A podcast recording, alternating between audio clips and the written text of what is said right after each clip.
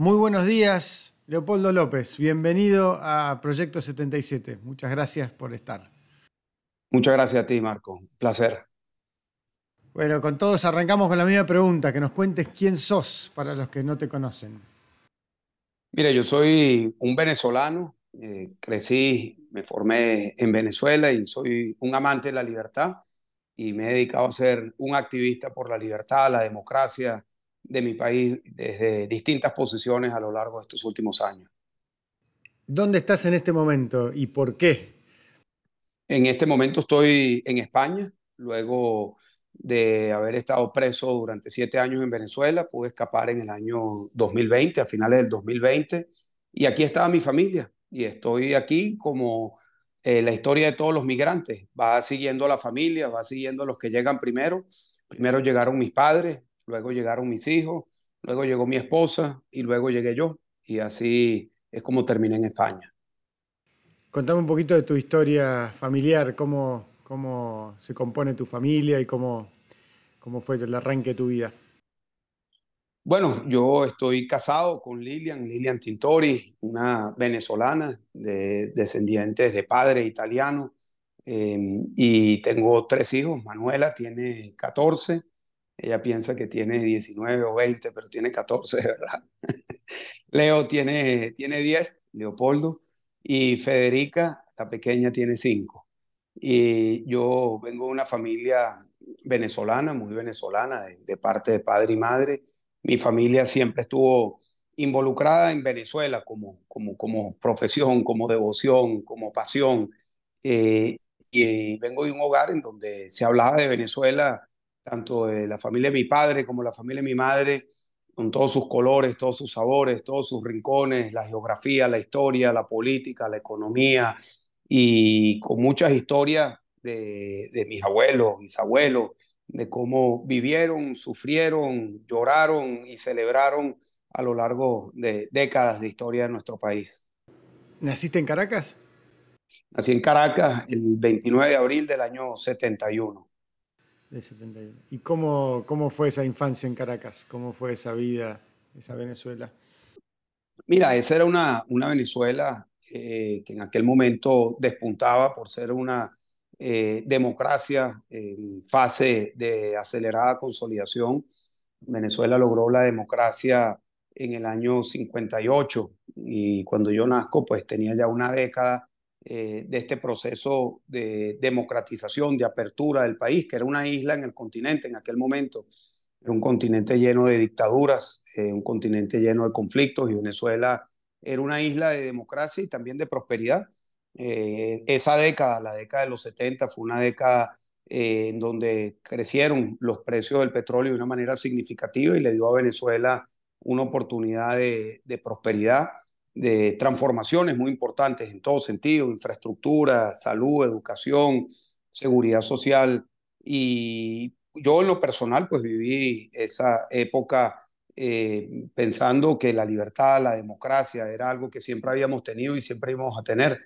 Era una, una Venezuela en donde se respiraba eh, eso, democracia, libertad, sin saberlo, porque la verdad es que uno cuando, cuando tiene esas cosas no estás consciente de lo que tienes, de lo que respiras, ¿no? Es como el aire, que no estás consciente que lo estás respirando hasta que no lo tienes.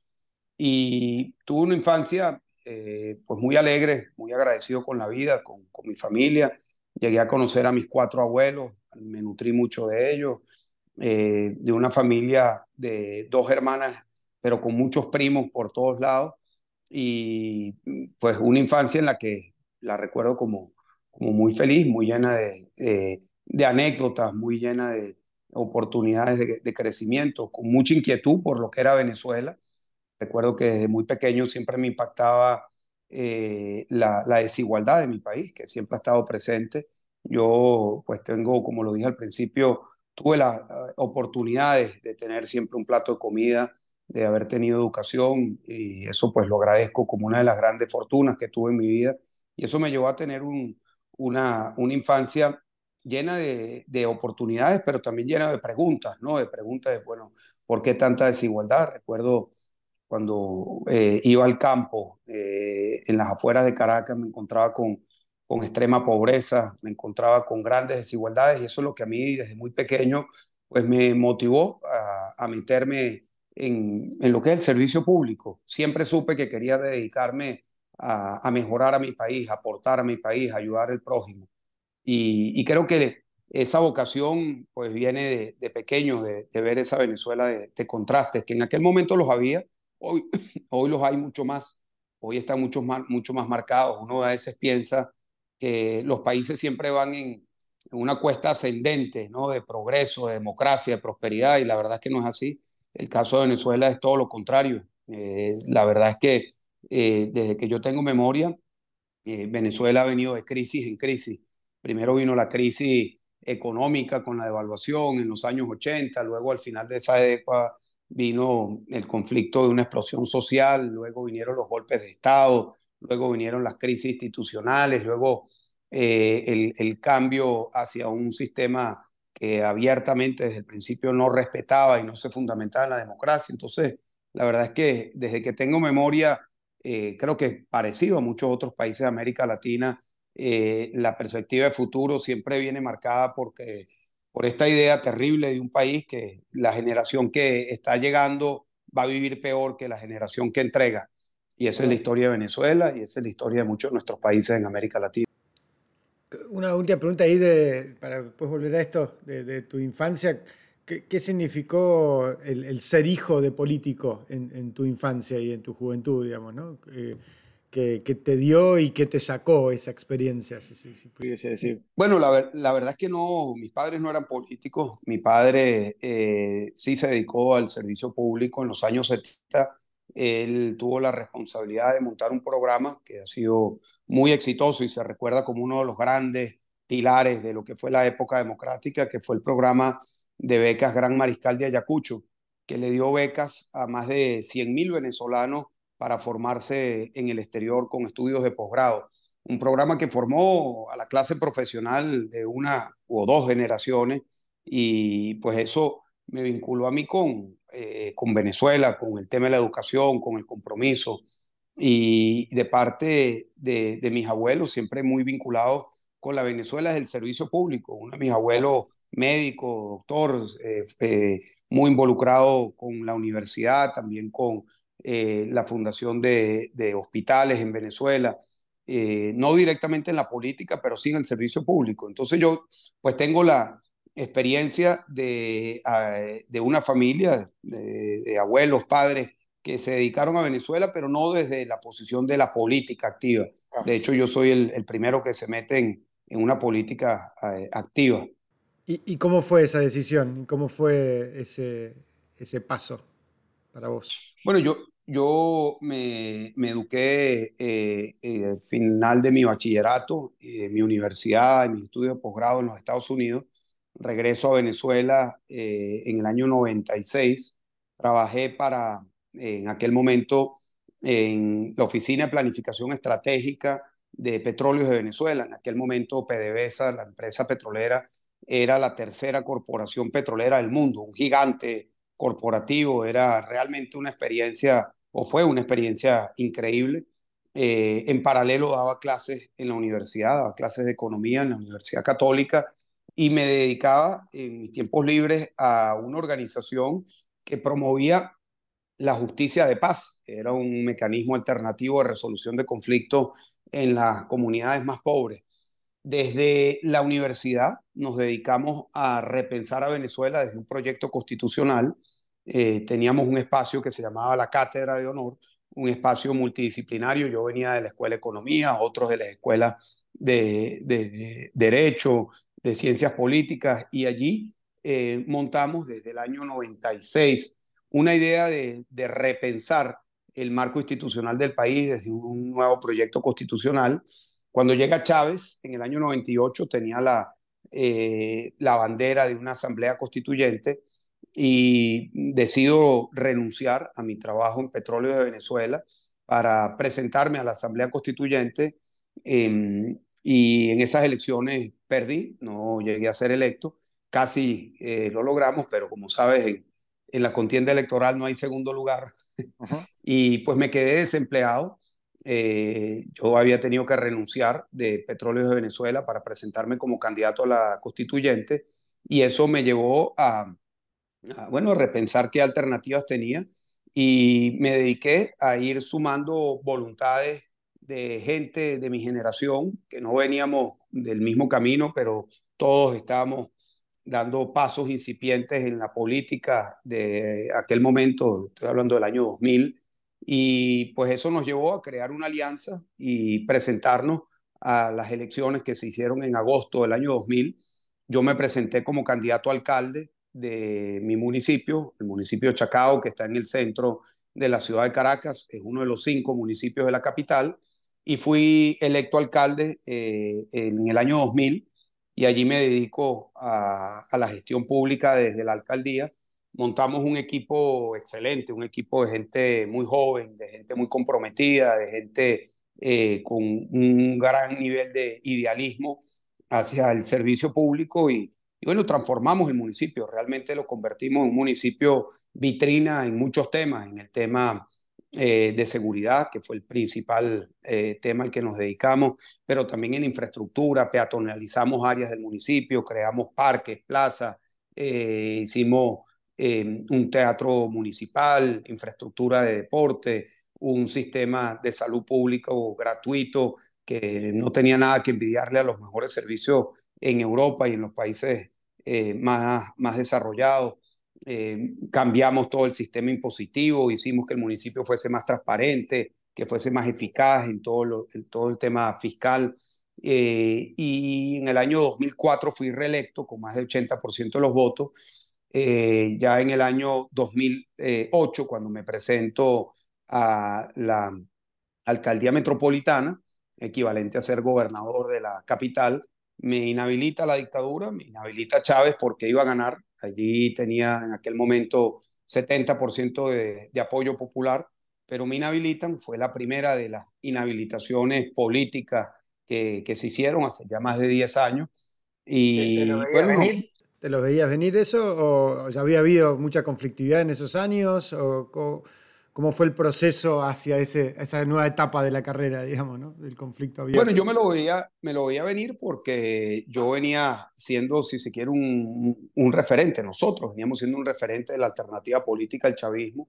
Eh, el municipio en donde yo era alcalde era el centro de todas las protestas que se hacían en contra de, del régimen. Eh, había visto ya cómo... Eh, había una clara deriva autocrática, estamos hablando del año 2008, donde todavía Venezuela no se consideraba una dictadura, donde todavía ni siquiera los venezolanos eh, asumíamos que estábamos en una dictadura, mucho menos los países eh, que analizaban lo que sucedía en Venezuela.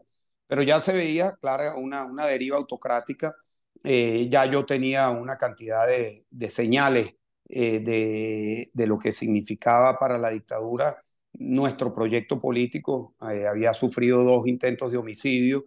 En uno asesinaron un escolta que falleció en mis brazos, Carlos Mendoza, en el año 2006. Eh, había sido secuestrado, tenía por lo menos 10, 15 causas abiertas por distintos temas, todos ellos motivados políticamente.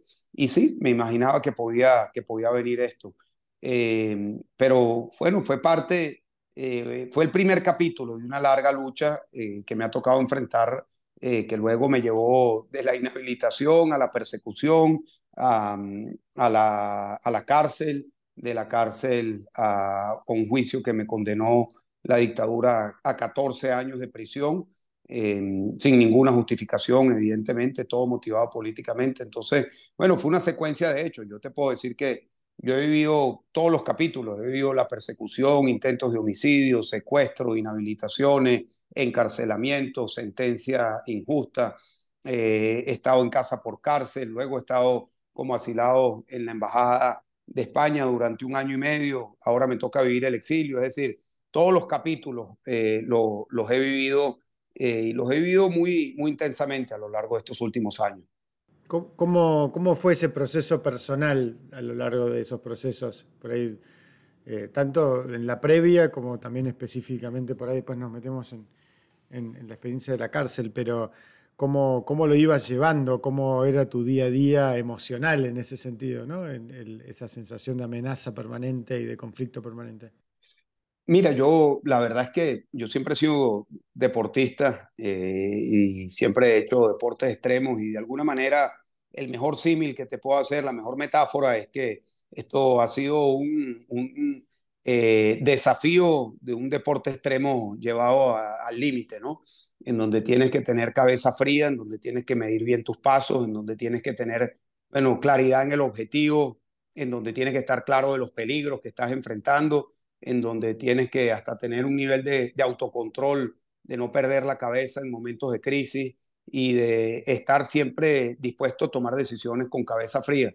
Eh, como te digo, yo he transitado todos los episodios de persecución por parte de la dictadura y, siempre ha sido un desafío a nivel personal, ¿no? De cómo, cómo se lleva esto. Y yo creo eh, que el primer desafío está en la cabeza, en, cómo lo llevas, ¿no? En cómo, cómo enfrentas estas eh, arbitrariedades, estos, estos peligros, estos acechos, estas traiciones, eh, que evidentemente pues, son eh, siempre muy frustrantes, ¿no? Cuando vienen cargadas de injusticia, cuando vienen cargadas eh, de simplemente buscar eliminarme como adversario político. Pero siempre lo he asumido con, con la actitud de, un desafío de deporte, pues un desafío de, de vital, un desafío en el que tienes que tener la cabeza suficientemente amoblada para tomar decisiones en momentos extremos. Y así lo he vivido. ¿Y qué herramientas te han servido para trabajar la cabeza, digamos? ¿Qué, recursos has usado a lo largo de los años para, para mantenerte con la cabeza fría y centrada?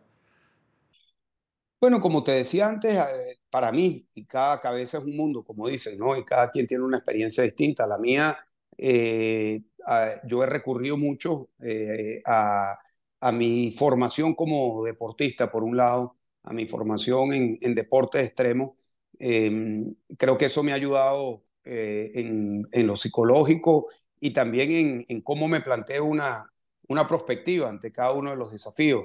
¿Qué significa este desafío? Bueno, es una, es una ola más grande, es una pared más alta, es una montaña más fría.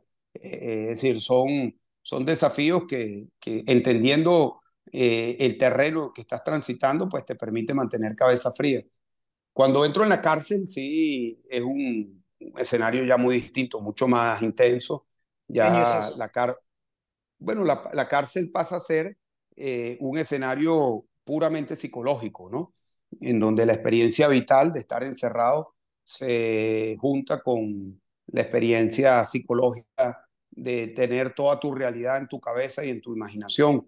Yo estuve encerrado casi cuatro años en confinamiento solitario en, un, eh, en una celda eh, muy monótono, una celda blanca, una celda en donde a veces tenía libros, a veces no, a veces podía escribir, a veces no. Eh, no tenía electricidad, es decir, estaba en la oscuridad 12 horas al día a veces podía hablar con compañeros a través de los barrotes, otras veces no.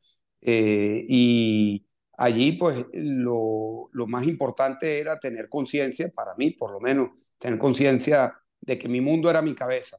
Y yo creo que eso es así para todo el mundo eh, en su experiencia vital, pero eh, en la cárcel, en donde tu espacio es limitado, en donde tu cuerpo no se puede mover, la cabeza pasa a ser prácticamente el, el, el, único y más importante escenario de, de lucha. ¿Y, ¿Y, qué hacías en ese escenario? ¿Qué, qué, cómo era tu rutina? ¿Cómo, cómo lograbas mantener, mantener la, el equilibrio? ¿no? Bueno, yo, yo había leído mucho sobre personas que habían transitado la cárcel. Eh, la primera experiencia que leí fue mi bisabuelo, que estuvo 14 años en la cárcel y había escrito mucho a sus hijos, la, por la familia de mi padre. Estuvo muy marcada la historia de, ese lado de la familia por lo que había sido la experiencia de mi bisabuelo y de, y de su esposa, que se había tenido que ir al exilio y había tenido que formar a sus hijos eh, de la nada, montando una pensión y terminó mandándolos a las mejores universidades en los Estados Unidos, a la Universidad de Columbia, a la Universidad de MIT, y todo con mucho esfuerzo.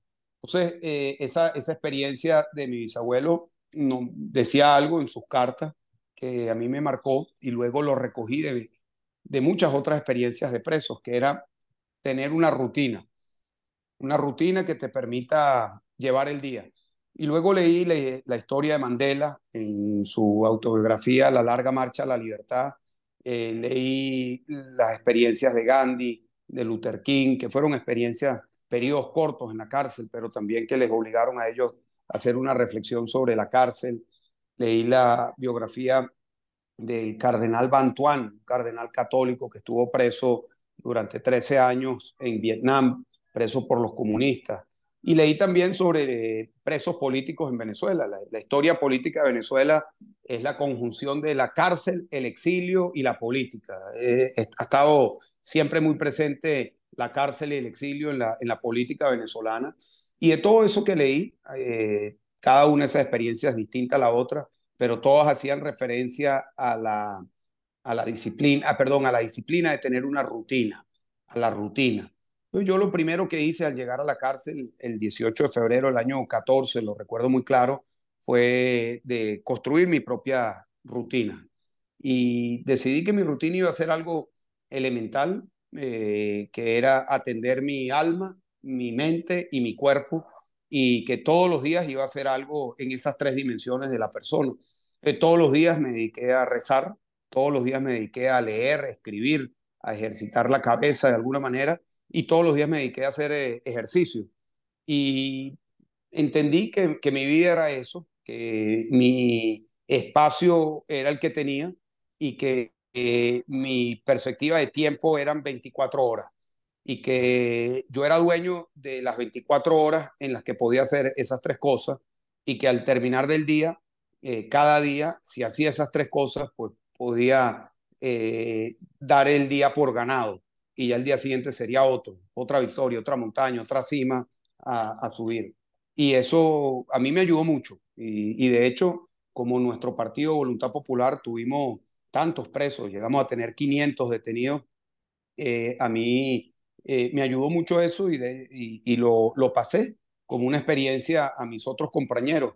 Y teníamos casi como una, una manera de enfrentar la cárcel, ¿no? Se convirtió casi como una, un libro de qué hacer si llegas a la cárcel, ¿no? Atiende estas tres cosas, no, no te hagas prisionero del tiempo, eh, no eh, te dediques a pensar lo que va a pasar la semana que viene o el mes que viene, eso no lo puedes dominar. Dedícate a construir lo que vas a hacer todos los días, conquista cada día. Y eso es lo que me permitió a mí eh, llevar adelante todo lo que fue el proceso de la cárcel. y, eso te ¿Te sirvió para el día que te fuiste también? O sea, ¿continuaste con esa rutina? ¿La pudiste incorporar la idea de la rutina y el día a día? Mira, eh, parcialmente, yo, yo, yo... ¿Qué pasó? Saludos aquí. también. Ok. Bueno, pero ahorita lo arreglamos. Por aquí. Me lo puedes dejar aquí. Vale. Saluda a mi amigo. Hola. Hola, ¿cómo estás? Federica. ¿Cómo? Hola, Federica. Hola, Federica, te están diciendo. ¿Cómo andás? Este, mira, yo, yo quisiera em, tener la misma disciplina que tenía, ¿no? Cuando, cuando estaba en la cárcel para esto, pero sí, la respuesta es sí, sigo eh, tratando de atender eh, esos tres, esas tres dimensiones. Me ayuda y se convirtió para mí en una, en una rutina, ¿no? En algo yo creo que las rutinas son eficaces cuando son sencillas este, y, cuando las puedes replicar todos los días. Gracias. ¿Y cómo se jugaba en ese periodo de la cárcel el tema del horizonte temporal? ¿Tenías alguna idea de cuánto podía durar esa experiencia? o, era una incógnita totalmente abierta? Mira, yo, yo sabía que iban a ser años, eh, lo, lo, lo, lo, intuía, eh, pero yo tomé una decisión quizás poco abstracta, ¿no? De no hacerme prisionero del tiempo. Y, y esto me ayudó mucho, eh, porque el tiempo te puede jugar una mala pasada. Si tú pretendes dominar el tiempo, que es una variable que no puedes dominar, eh, el tiempo te, te puede llegar a, a, dominar, a rinconar y a, y a ganar. ¿A qué me refiero con esto? Que si estás en la cárcel pensando que vas a salir en libertad la semana que viene o el mes que viene y llega la semana o el mes y todavía sigues en la cárcel, pues eso te derrumba tus expectativas.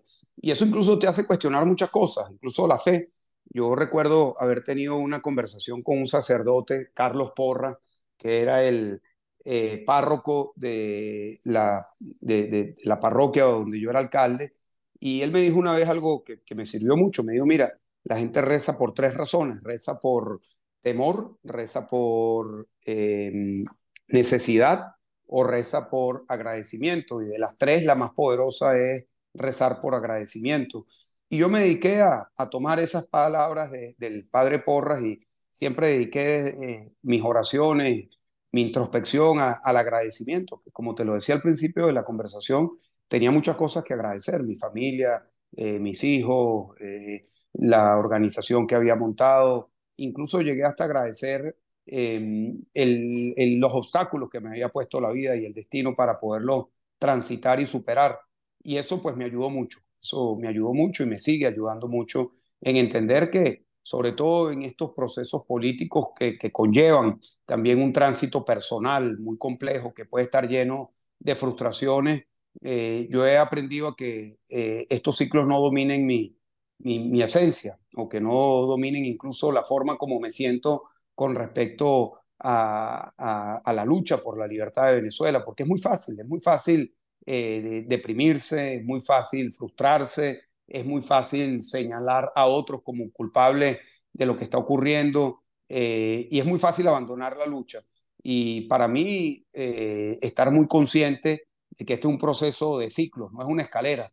Creo que cuando uno es más joven, por lo menos esa fue mi experiencia, yo pensaba que la vida era una escalera y que si haces lo correcto en el escalón 1, bueno, llegarás al escalón 10. Eh, y la vida no es así, puedes hacer todo lo correcto del escalón del 1 al 9, pero el destino eh, te cambia eh, lo que puede hacer el llegar o no al escalón número 10. No depende de ti siempre. Y eso para mí ha sido una, una lección vital, importante de saber caerse para saber levantarse también. Y al final, eh, esto es un proceso que es así, estás arriba, estás abajo. Cuando estás arriba, tener la humildad de, de saber que te vas a volver a caer. Y cuando estás abajo, tener el ojo de tigre para querer volver a subir. Eh, y no sentirse mal en, ninguno de los dos momentos. Cuando estás arriba, tener mucha humildad y cuando estás abajo, tener mucha hambre. Y yo eso lo he aprendido mucho. Contame de, Lilian y, de qué papel jugó ella y, tu familia, eh, pero en particular ella, durante esos años y durante todos estos años, pero en particular de esos años. Mira, Lilian es mi esposa querida. Eh, ella no viene de haber estado en el mundo de la política o en el mundo de de lo público, de lo público político. Ella es maestra de escuela, eh, eh, fue campeona nacional de kitesurf, deportista al igual que, yo. Em, cuando nos conocimos ella tenía eh, un programa de televisión muy, muy famoso de, de deportes extremos. luego ella misma fue viviendo las consecuencias de, de haberse vinculado conmigo porque la sacaron de la radio, la sacaron de la televisión por haber estado vinculada conmigo. Ya eran aquellos los tiempos de la autocensura en los programas de, eh, en los canales de radio y televisión. Eh, y bueno, nos cayó esto eh, como pareja, de transitar juntos como pareja, como familia, el periodo de la cárcel, cuando yo voy a Ramo Verde en el año 14, Manuela, mi hija mayor, tenía cuatro, tenía cinco, perdón, mi hijo pequeño en aquel momento tenía solamente un año, y bueno, le tocó a Lilian eh, hacerse padre y madre y nos tocó a los dos pues llevar nuestra familia con esa circunstancia compleja de, que mis hijos me conocieran a mí. Sus primeros recuerdos de su padre son de su padre en la cárcel. Mis recuerdos de los primeros pasos de mi, de mi hijo Leopoldo fueron en la cárcel también. Y yo creo que al final eh, fue un proceso que nos fortaleció, eh, porque lo vivimos desde el desafío como familia y no desde el, em, desde el sufrimiento que esperas que otros te reivindiquen, ¿no? Que yo he visto mucho eso, que tú esperas cuando sufres que ese sufrimiento sea reivindicado, sea reconocido. Y al final eso, la vida no es así. Eh, uno vive lo que vive y nadie tiene por qué estar reconociéndote nada, ni, ni, ni mucho menos eh, ofreciendo eh, nada por lo que te ha tocado vivir a ti. Cada quien vive lo que le toca vivir. Y, nosotros como familia, pues nos ha tocado vivir este tránsito y yo le doy gracias a Dios que nos ha hecho mejor pareja, mejor familia, eh, nos ha preparado para, para las tempestades y nos ha permitido pues, eh, poder agradecer las pequeñas cosas, ¿no? el estar juntos, el poder compartir con, con, nuestros, con nuestros padres, los que aún están vivos, poder compartir hoy en familia. Y, y sin Lilian yo no hubiese podido transitar el, el camino que me tocó transitar eh, de la manera como lo hice. Y Federica llegó en esa época, ¿no? Esa fue una historia hermosa de amor.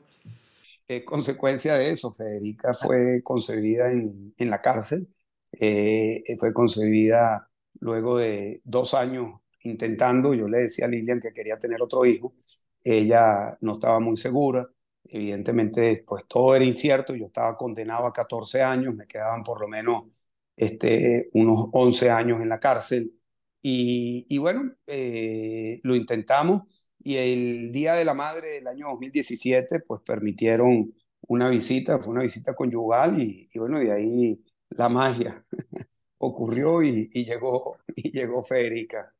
Qué grande. Me acuerdo todavía el día de hoy cuando Lilian subió con nosotros al escenario en diciembre del 2015, noviembre del 2015, cuando ganamos, y, esa sensación de, fraternidad, ¿no? con, esa lucha que estaban viviendo ustedes y, nos contagiaba a todos con, esa esperanza al mismo tiempo, con la lucha y con la esperanza al mismo tiempo de seguir peleando por, la libertad, por la democracia, porque te liberen. Siempre fue muy inspirador para, todos acá. Y, es, una historia que está como tan entrelazada la de nuestros dos países, ¿no? y con tantos venezolanos hoy aquí en Buenos Aires, en Argentina en general, nos lo recordamos todos los días, pero creo que el rol de ella fue súper, súper importante en ese sentido, en, en, en, dar una voz al mismo, como decís vos, al mismo tiempo de mucha esperanza y amor. ¿no? Sí, yo, yo creo que allí Lilian, eh, bueno, superó eh, todas las expectativas ¿no? de, de, lo que podía hacer, porque no, no le tocó fácil, le tocó eh, no solamente ser el pilar de la familia, que lo fue, eh, sino también convertirse sin, de manera accidental, porque no es lo que ella se había propuesto, en, en la voz no solo de los presos, sino en aquel momento de, de la alternativa democrática en Venezuela, eh, la voz de la libertad de Venezuela, y lo supo hacer con mucha responsabilidad y lo supo hacer pues con mucho amor también. Una intriga, me, imagino que volver a socializar después de ese tiempo de confinamiento y de la experiencia de cárcel debe haber sido un desafío también, ¿no? O sea, empezar a recibir tanta información de vuelta. ¿Cómo fue esa, esa vuelta a la comunidad del día de que te fuiste y, eh, y el día después, digamos? Bueno, fue, fueron distintas etapas, ¿no? Al principio lo más básico me sorprendía, ¿no? Me impactaba los colores, por ejemplo. Yo cuando me llevan a casa por cárcel, recuerdo que me impactaba mucho el verde, me impactaba mucho el cielo azul, me impactaba mucho los colores intensos, el rojo, el azul, eh, las dimensiones. Este, por otra parte, eh, las noches eran difíciles, es decir, ahí hubo un periodo de, de, adaptación desde lo más elemental, que eran las dimensiones, los colores, eh, hasta pues, relacionarse con más gente. Pero me tocaron después de haber salido de la cárcel eh, otros tres años, porque salgo a casa por cárcel, luego desde casa por cárcel llamo nuevamente a las protestas, allí eh, me mandan nuevamente a la, a la cárcel, a, a, Ramo Verde, nuevamente me, me regresan a casa por cárcel, de allí escapo en abril del año 2019 y voy a la Embajada de España, en donde estuve un año y medio. Entonces, bueno, fue un proceso con, con distintas etapas, eh, con distintas dimensiones de cómo relacionarse con, con, gente, pero no fue hasta el año 2020, final del 2020, cuando logro salir y, y, me encontré con un mundo distópico, porque era el mundo del COVID, era el mundo del confinamiento, Y, fue realmente impactante, ¿no? Pues yo salgo de siete años de cárcel, de, de estar en el encierro y llego a España, donde estaba mi familia, después de haber escapado a un mundo distópico que me recuerdo eh, llegar al aeropuerto aquí y no había un, no había un alma. Eh, llego a, a, una ciudad completamente vacía, deprimida, eh, con mascarillas, con, con, con, todo esto de confinamiento, que yo venía de confinamiento, pero era otro tipo de confinamiento. Entonces era como que, bueno, no, te estaba haciendo un chiste ya directamente, ¿viste? Sí, no, no salgo de una para entrar en otra, ¿no? Entonces fue, fueron, fueron eh, procesos de adaptación largos, ¿no? ¿Cómo, ¿Cómo, decidiste, además de, de, de, seguir luchando por Venezuela, ampliar el foco? Y, y conté un poquito lo que estás haciendo hoy con, con el, el, desafío contra los autoritarismos. Bueno, yo, yo salgo de Venezuela, como te he dicho, el, a finales del año 20, me encuentro con este mundo distópico eh, y en mayo del año 21 tengo la oportunidad de viajar a, a Washington. Eh, allí pues eh, me encuentro con, con, distintos amigos, personas que habían acompañado durante mi época de encarcelamiento y me consigo una primera reunión que fue como el primer, el primer campanazo con unos compañeros que me presentó mi abogado uno de Sudán del Sur, otro de China, otro de Irán. Eh, nos reunimos en un sitio ahí en la calle M, en Georgetown, en Clyde, y siete de la noche. Estamos tomando este, unas cervezas ahí contando nuestra experiencia.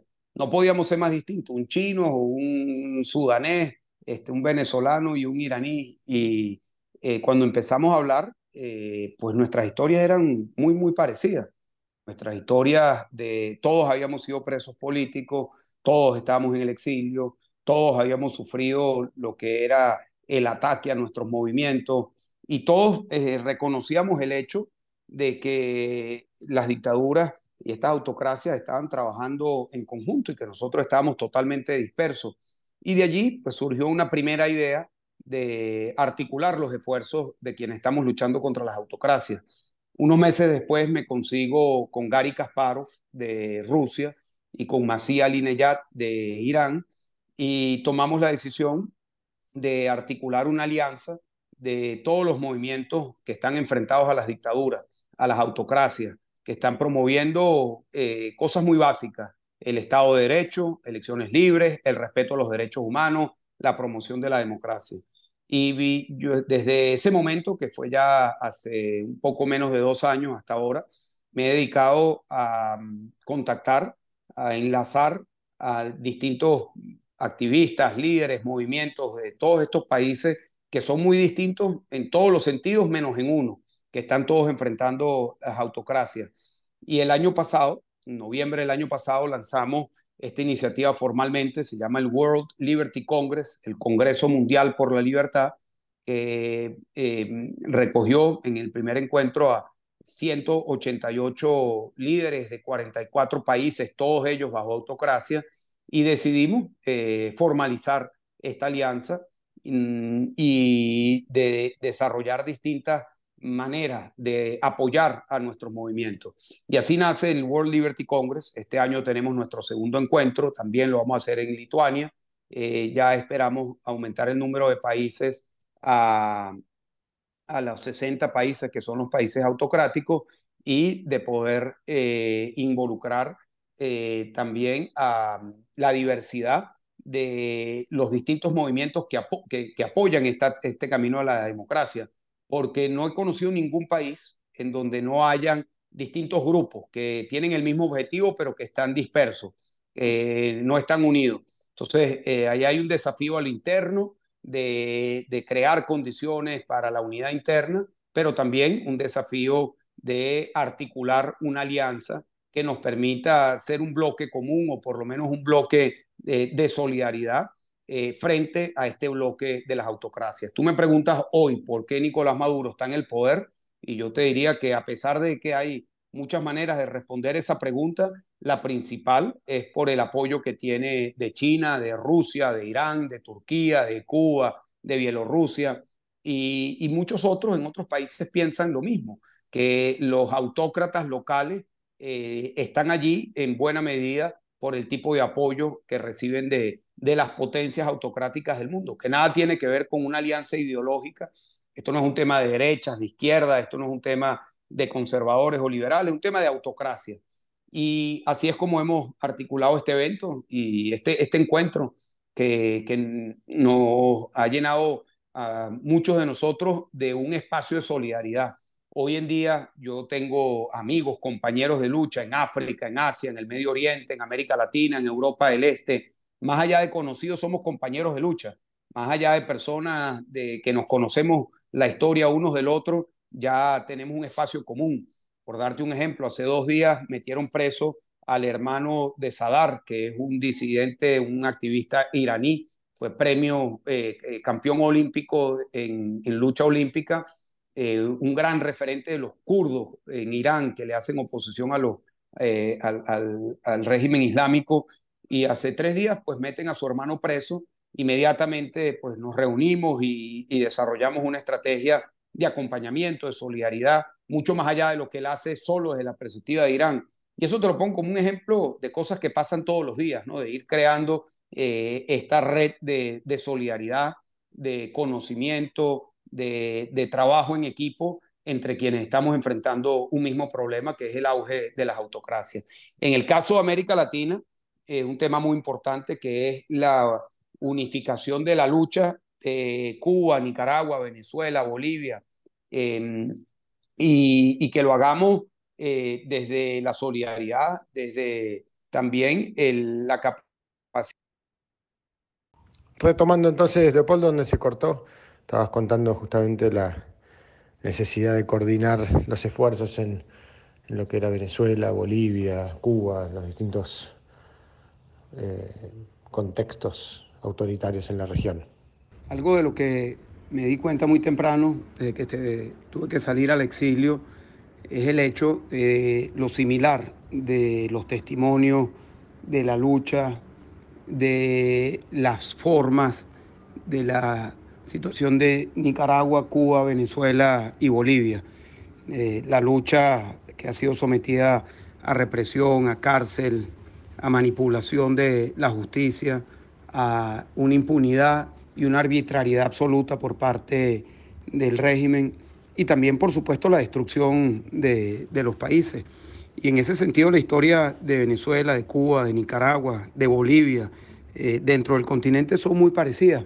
Pero a pesar de eso, no teníamos ninguna coordinación, ningún espacio en donde pudiésemos tener un diagnóstico compartido de lo que ocurría en cada uno de nuestros países y lo que ocurría en general, porque no es secreto, pero creo que es importante entenderlo en su justa dimensión, que es profunda, el nivel de colaboración que hay entre eh, los dictadores de Cuba, Nicaragua, Venezuela y Bolivia, así como con otros autócratas del, del mundo.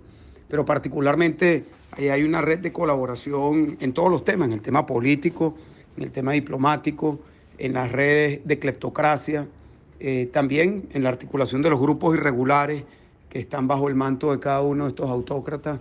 Toda esa es una realidad de colaboración que hace cada vez más difícil que nosotros logremos la transición hacia la democracia en nuestros países.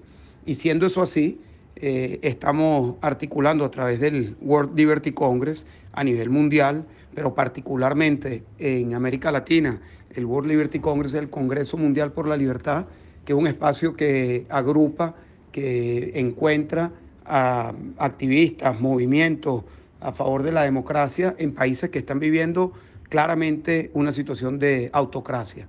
Y hemos tenido ya varios encuentros y ha sido un espacio no solamente para tener una idea clara, compartida de lo que está ocurriendo en nuestra región y en nuestros países, sino también un espacio para articular eh, acciones conjuntas en todos los terrenos, en el terreno de la formación, en el terreno de la comunicación, de la diplomacia, de la política, que es tan necesario en estos momentos.